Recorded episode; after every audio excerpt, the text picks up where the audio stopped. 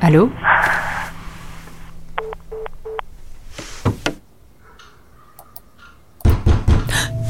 Le suspense, le suspense, le suspense, le suspense, le suspense est audible. Audible, appli de livres audio et podcast, est heureux de soutenir ce programme. Épisode 6, deuxième partie. Dans la première partie de cet épisode, nous nous sommes replongés dans le déroulé de l'audience du premier procès de Daniel Massé au mois de mai 2002, huit ans après l'explosion. Il a été acquitté. Mais quelques semaines avant ce verdict, une nouvelle disposition a été intégrée au Code de procédure pénale. Elle permet au parquet, ce sont les magistrats qui représentent la société et veillent à l'application de la loi pendant un procès, de faire appel d'une décision d'acquittement d'une cour d'assises, ce qui n'était pas possible jusqu'à présent. Pas convaincu par la décision de la première cour d'assises, Marc Gobert, l'avocat général qui représente le parquet, a décidé de s'emparer de cette nouvelle disposition. C'est une première en France. Daniel Massé est donc le premier Français acquitté par une cour d'assises et rejugé pour les mêmes faits. Vous imaginez? Cela signifie que si Daniel Massé avait été jugé quelques semaines plus tôt, la loi ne se serait pas appliquée et il aurait été définitivement innocenté dans l'affaire du colis piégé. Le 3 février 2003, Daniel Massé se présente donc de nouveau au tribunal. Cette fois-ci, l'audience se déroule à Montauban. C'est à une heure de route au nord de Toulouse. Il est accompagné par sa nouvelle femme, Valérie. Le palais de justice donne sur la place du Coq, au cœur du petit centre-ville. Sur les rares images d'archives filmées juste avant le début du procès, on reconnaît facilement Dominique et Joseph Hernandez qui discutent avec leur avocat, maître Simon Cohen. Les cartons décellés ont été disposés au pied de l'estrade en bois où les magistrats et les douze jurés s'apprêtent à s'installer. Un peu plus loin, Daniel Massé est assis sur un banc de la salle d'audience. Il a l'air fatigué. D'affronter ça une première fois, d'être acquitté, de revenir en appel alors que euh, ça s'est joué à un mois. C'est-à-dire que s'il avait été jugé un mois plus tôt, il aurait été acquitté, ça aurait été définitif. C'est de la torture psychologique à un niveau euh, presque insoupçonnable. Je me souviens d'un Daniel Massé euh, très très marqué lors du deuxième procès. Jean Coadon, journaliste à la Dépêche du Midi. Il était sorti du premier procès marqué. Euh, à l'époque, je l'ai interviewé euh, chez son avocat et c'était encore quelqu'un d'hyper combatif. Il parlait d'acharnement, il expliquait que c'était absolument impossible de survivre à ça, mais il se battait. Euh, lors du deuxième procès, il a été secoué, mais il était encore combatif. Mais j'ai un souvenir de lui très très marqué. Euh, il faut quand même avoir euh, une force de caractère euh, au-dessus de la normale pour résister à tout ça. On comprend que la loi intégrée à ce moment-là en France visait une harmonisation du droit européen et une plus grande équité dans les procès d'assises. 16 ans après ce procès, nous avons retrouvé Marc Gobert. C'est lui qui a interjeté appel de la décision d'acquittement de Daniel Massé. Pourquoi vous prenez euh, la décision de frapper d'appel euh Bon, j'ai découvert l'affaire Massé, qui pour moi était un dossier absolument accablant. J'étais extrêmement surpris par ce verdict d'acquittement, pour des raisons euh, objectives du dossier, d'éléments du dossier. Hein. bon, parfois on peut le comprendre. On peut comprendre que peut-être le, le, jury s'est dit ouais, mais bon, il y a peut-être quand même l'espace d'un petit doute. Mais là, je comprenais pas. Pour moi, c'était incompréhensible il y avait une rupture totale de logique entre ce dossier, ce que j'avais entendu à l'audience, et ce verdict. Euh, donc euh, la suite est naturelle, parce qu'il y avait quand même deux victimes de dommages extrêmement graves, hein, et puis un acte criminel épouvantable, hein, euh, d'une cruauté quand même extraordinaire. Et donc il fallait aller, pour moi, au bout du processus judiciaire. Pour Marc Gobert, faire appel de la décision d'acquittement était donc une simple question de logique, puisqu'il considérait que Daniel Massé était coupable. Pourtant, les soutiens de Daniel Massé affirment qu'il y a eu une collusion entre Maître Gobert et Maître Cohen, l'avocat des victimes. Selon eux, ils se côtoyaient et étaient même amis.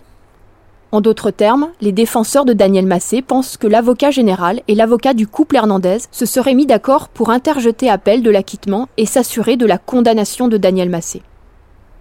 Les avocats de la défense ont pointé une euh, collusion entre les parties civiles, donc Maître Cohen que nous avons rencontré, et vous. Est-ce que vous avez quelque chose à répondre? Collusion? Et pour, dans quel but? Non, mais je veux dire, c'est facile, c'est facile de dire ça, mais, mais quelle en serait la raison? Quelle en serait la raison? Moi, je suis euh, magistrat, donc euh, fonctionnaire de l'État.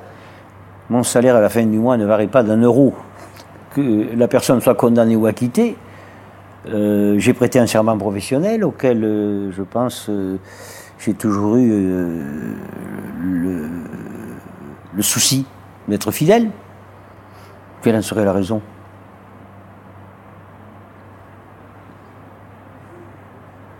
Il faut avoir une raison pour faire ça quand même. Bon, c'est dans l'absolu, dire je, jeter des choses comme ça dans l'absolu, mais, c'est quand même irresponsable, quoi. Hein? Alors vous me direz, l'avocat, il pourrait y avoir un intérêt parce que bon, il a perdu, ses clients, bon, mais même pas parce que dans un cas comme ça où euh, le crime est établi, même si c'était pas massé, devant la commission d'indemnisation des victimes, il serait indemnisé, donc l'avocat serait payé de toute manière. Il n'y a même pas d'intérêt financier. Donc c'est absurde de dire des choses comme ça. Mais, mais, mais, on est dans une époque où il faut jeter le soupçon.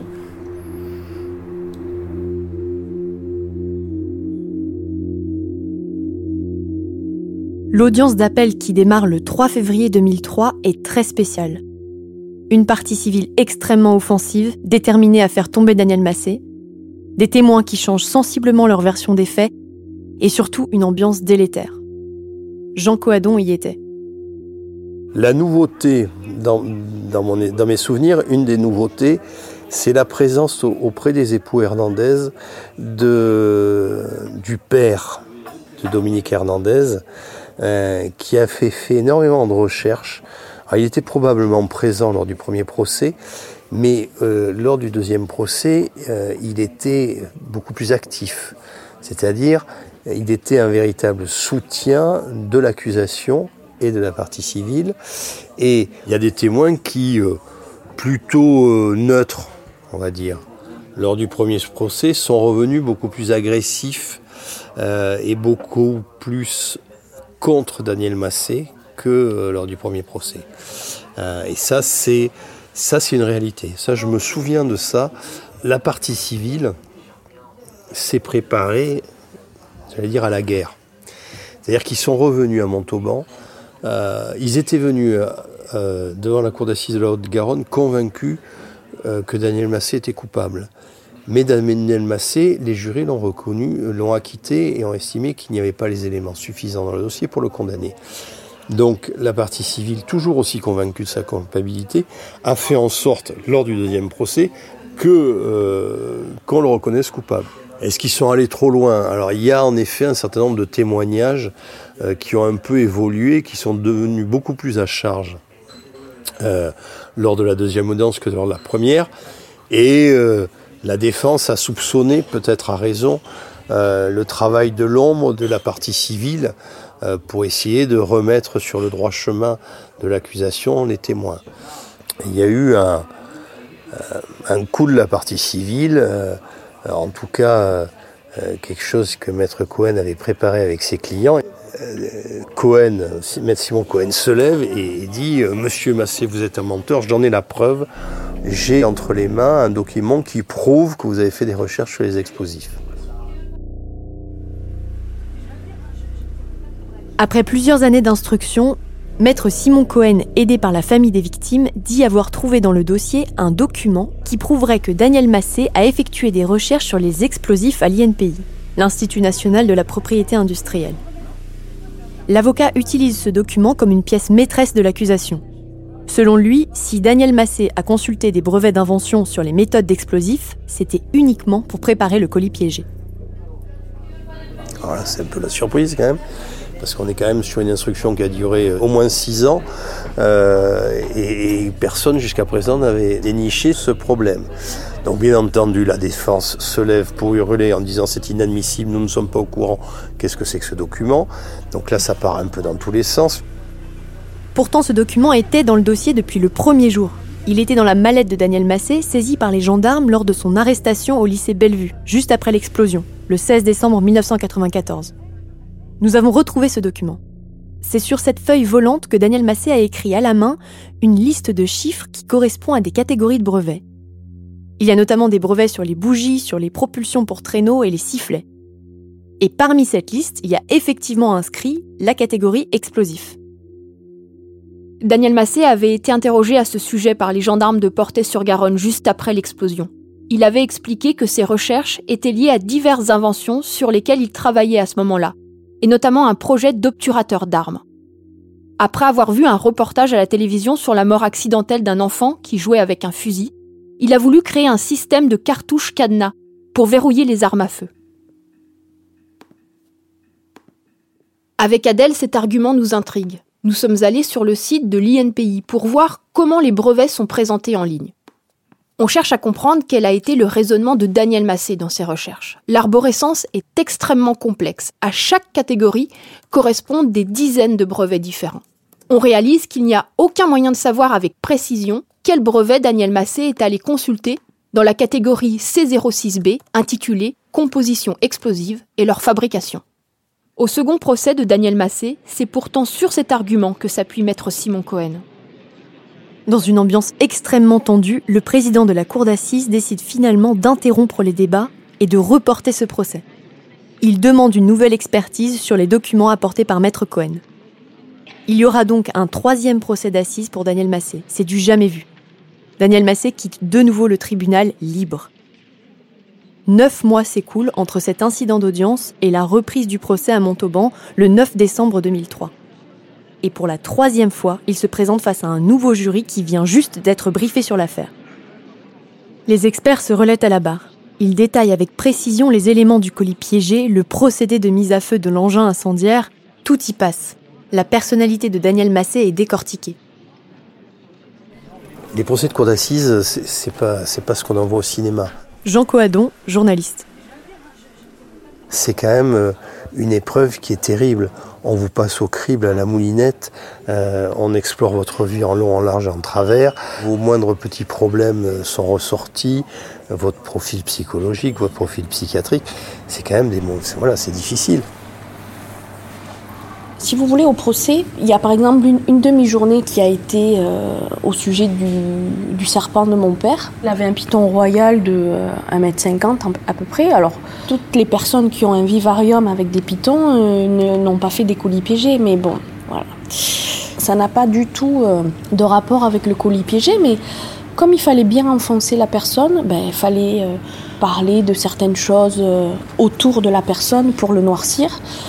Voilà, donc après, euh, oui, ma mère disait qu'on était des enfants battus, que, euh, que mon père il déclarait pas tout euh, comme il était devenu tatoueur. Du coup, mon père au procès il passait pour quelqu'un qui, qui arnaquait l'État, qui tapait ses enfants, qui avait des serpents. Il fallait bien noircir la personne et arriver à, ses fins, donc ben, ils y sont arrivés. Christelle Massé, la fille de Daniel, a assisté aux différents procès de son père. Pour elle, le procès d'assises est une mise en scène pour séduire et convaincre les jurés. On réalise que cette audience est très particulière et soulève des questions sur le fonctionnement des procès d'assises. D'abord sur les conditions dans lesquelles elle se déroule. On l'a dit, ce n'est plus la même cour d'assises. L'audience ne se déroule non plus à Toulouse, mais à Montauban, ce qui est fréquent d'ailleurs pour obtenir des audiences plus rapprochées dans le temps mais cela a des conséquences sur la manière dont est jugée l'affaire. C'est un nouveau jury populaire, avec de nouveaux jurés tirés au sort dans un nouveau département. Cela signifie que ces jurés, qui ne sont pas des professionnels du droit, entendent parler pour la première fois du dossier Massé et découvrent les faits pendant cette audience, dont les enjeux sont cruciaux pour les deux parties.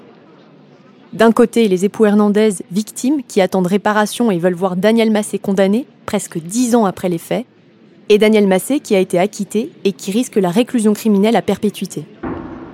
Il faut aussi rappeler que c'est un procès extrêmement technique, sur lequel les enquêteurs et les experts judiciaires eux-mêmes ont travaillé pendant plusieurs mois, voire plusieurs années.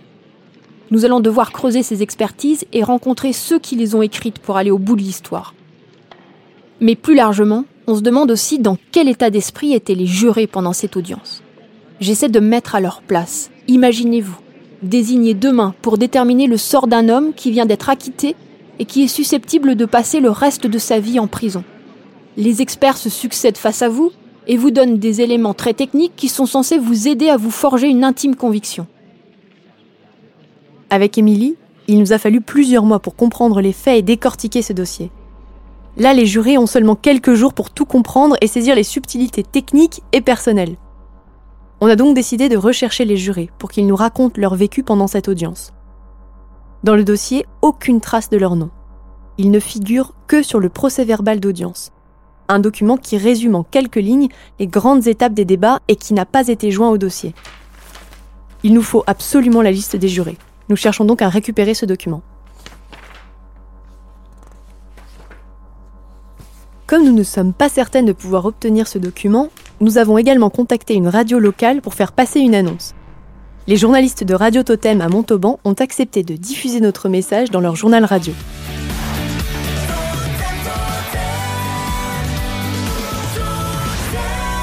Deux journalistes enquêtent sur l'affaire Massé. Le 16 décembre 94, à Portet-sur-Garonne, un couple d'entrepreneurs ouvre un colis piégé déposé devant leur entreprise. Leur ancien collègue et ami Daniel Massé est immédiatement soupçonné. Ces deux journalistes recherchent, via notre antenne, les jurés d'assises du procès en appel à Montauban en 2003, au cours duquel Daniel Massé a été condamné à 25 ans de réclusion criminelle pour tentative d'assassinat. L'homme est le premier Français à avoir été condamné après un acquittement en première instance à Toulouse depuis le clame son innocence. Si les jurés de l'époque souhaitent s'exprimer, les deux journalistes peuvent leur garantir l'anonymat. Elles sont joignables via le mail assise au pluriel 2003 L'enquête sortira en 10 podcasts au printemps prochain.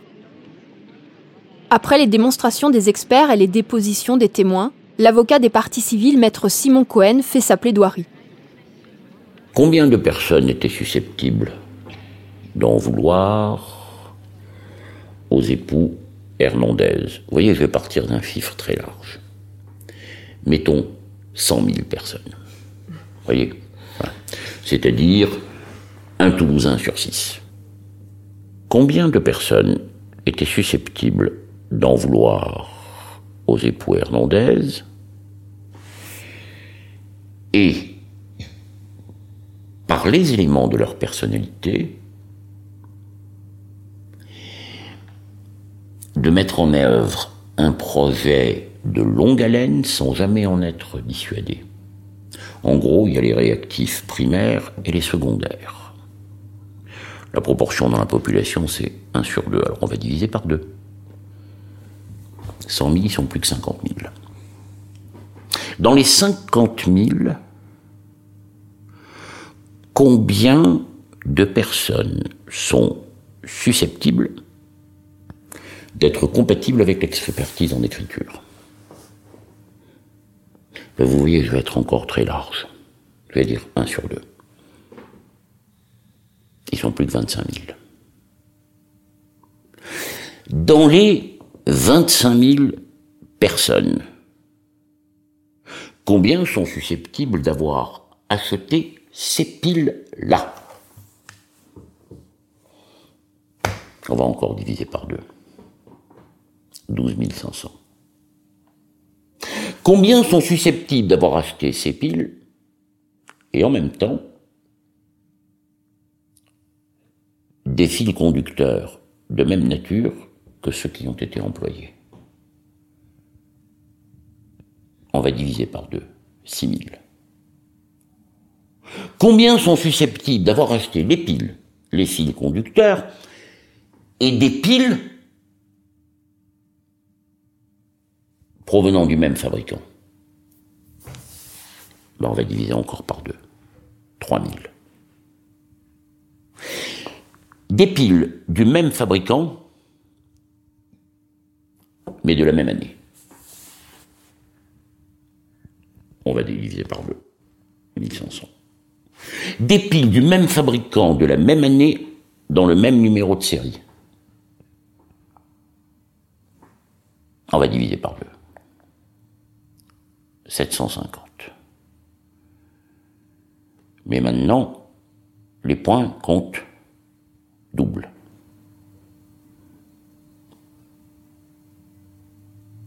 Qu'y a-t-il de plus? Il y a que ces piles les utilisent habituellement. Elles sont dans le boîtier d'une lampe que l'on va découvrir en perquisition. on va diviser par deux. 375. Qui est capable s'intéresser aux engins explosifs comme il le fait lui? On va diviser par deux. 180. Qui a consulté un document relatif à cette technique particulière-là? On va diviser par deux. 90. Qui était susceptible de s'associer à eux? Et là, on n'est pas dans la susceptibilité, il l'a fait. On va diviser par deux. 45.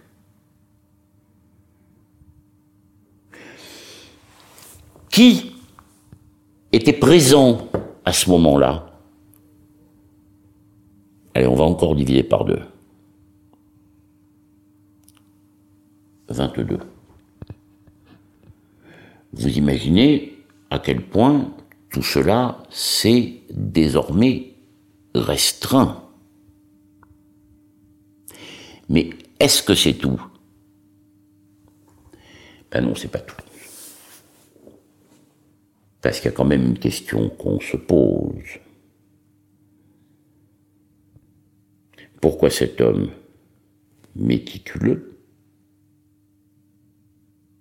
A-t-il laissé des piles du même numéro de série que celles qui ont été utilisées pour le colis piégé dans une espèce de lampe de plongée dont il savait qu'on la découvrirait? Pourquoi?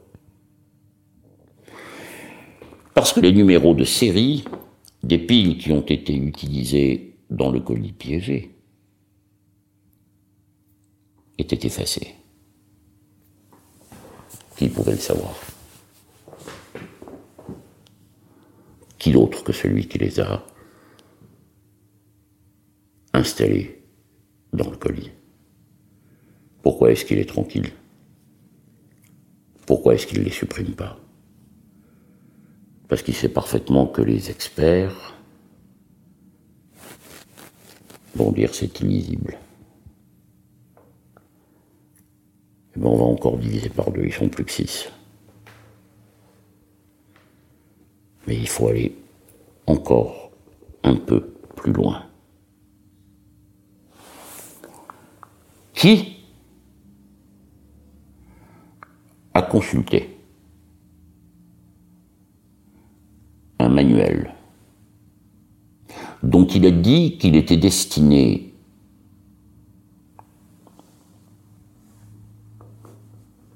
à se documenter sur un système de sécurité. Alors qu'en réalité ce manuel ne traite pas des systèmes de sécurité, mais exclusivement consacré à la mise à feu. Et ça c'est un expert qui viendra le dire. Alors là, il faut diviser par trois. Et on n'est plus que deux lui et sa conscience. Mais je vais vous démontrer qu'en réalité, il est tout seul. Qu'il n'y a personne d'autre, qu'il ne peut y avoir personne d'autre.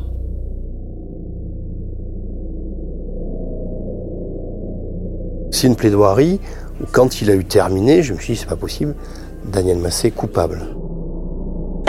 3 H2 cavalier H5. 16e coup. Fou des 2. F5. Dame D1. B4. C'est ensuite aux avocats de Daniel Massé de démontrer son innocence au juré. Pendant la plaidoirie des avocats de mon père, ben, l'avocat maître Cohen se levait, enlevait sa veste, bougeait la chaise. Il allait, il venait, il remettait sa veste, il enlevait. Il faisait des petits soupirs, il regardait les jurés du style euh, il dit n'importe quoi. Du coup, les avocats euh, avaient du mal à capter l'attention des jurés. Euh, donc, si moi j'avais du mal dans le public à entendre quelle était la défense des avocats, eh ben, j'imagine que les jurés aussi. Euh, après, je me dis, bon, les avocats nous ont expliqué, votre père, il était dans un entonnoir. C'est-à-dire que Ils ont tout fait pour le mettre dans un entonnoir et qu'il tombe. C'est vrai que c'était déloyal, ça c'est sûr que c'était déloyal. À l'issue de quatre longues journées d'audience, Marc Gobert, l'avocat général, qui siégeait déjà lors du premier et du deuxième procès, réclame à la surprise générale une peine plus dure. Lui qui avait requis 15 ans de réclusion criminelle contre Daniel Massé, requiert désormais 25 ans. Les jurés se retirent pour délibérer avec le président et ses assesseurs. Quelques heures plus tard, le verdict est rendu. Daniel Massé est reconnu coupable de la tentative d'assassinat contre les époux Hernandez et il est condamné à 25 ans de réclusion criminelle. Ma condamnation, j'ai été KO sur place. Je suis resté inerte. Je suis resté inerte. Euh, c'est comme si j'avais pris un uppercut, que j'étais resté debout. Euh. On est là, bloqué, aucune parole qui puisse sortir, euh, si ce n'est de dire au revoir à ma famille. Non, c'est c'est dur à décrire. Hein. Ils ont laissé sortir les jurés, ils m'ont mis les menottes et ils m'ont embarqué. Je n'ai même pas pu dire au revoir à, à ma femme, Valérie, même pas à mon père, même pas à mes enfants. Et là, pareil, euh, je suis rentré, je suis rentré à la prison de Montauban. Euh, ben, C'était en hiver, il faisait froid. Ils ont réveillé le gars qui était dans une, cellule de deux et ils m'ont mis là. Euh, c'était tard la nuit, j'étais fatigué et puis. Puis vous vous dites, putain, mais qu'est-ce qui m'arrive quoi? En se disant, ça va s'arranger. les choses ne euh, sont pas encore arrangées du tout. Hein je savais très bien qu'il va, je savais très pertinemment qu'il voulait un coupable. Mais je me suis dit non, en France, euh, on ne peut pas être condamné sans preuve. Daniel Massé est immédiatement conduit à la maison d'arrêt de Montauban. Que la justice euh, ait manqué ce dossier, je pense que c'est pas discutable. Il faut se resituer aussi dans le temps. Hein. On est en 1994. On est à une époque où euh, la police scientifique balbutie. Hein tout ce qui est ADN, etc., on est, on est loin de cette réalité. Si M. Massé n'était pas maintenu en détention, c'est que quand même le dossier est un, petit peu fragile. Et c'est ça finalement qui rend ce dossier à la fois particulier et quelque part en effet pas très bien fermé. Euh, on se dit que ça n'aurait pas dû se dérouler comme ça, ça aurait dû aller plus vite. Le tout laisse un, un goût un peu d'inachevé, d'inabouti.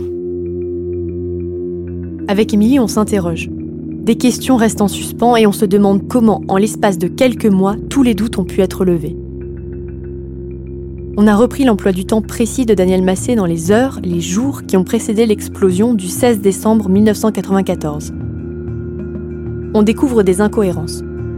Les enquêteurs pensent que le colis a été déposé devant l'entreprise Medilens pendant la nuit, la veille du drame. Ses proches nous ont pourtant affirmé que Daniel Massé n'avait pas quitté la maison ce soir-là.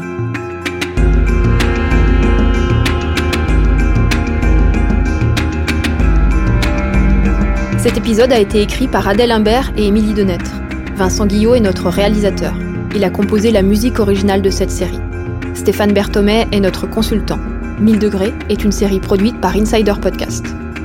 En attendant le prochain épisode, venez découvrir des éléments du dossier et des photos de l'enquête sur le compte Instagram de 1000 degrés et sur notre site www.insider-podcast.com. Si vous avez aimé cet épisode, vous pouvez le partager et mettre des étoiles sur votre application de téléchargement. Merci, à lundi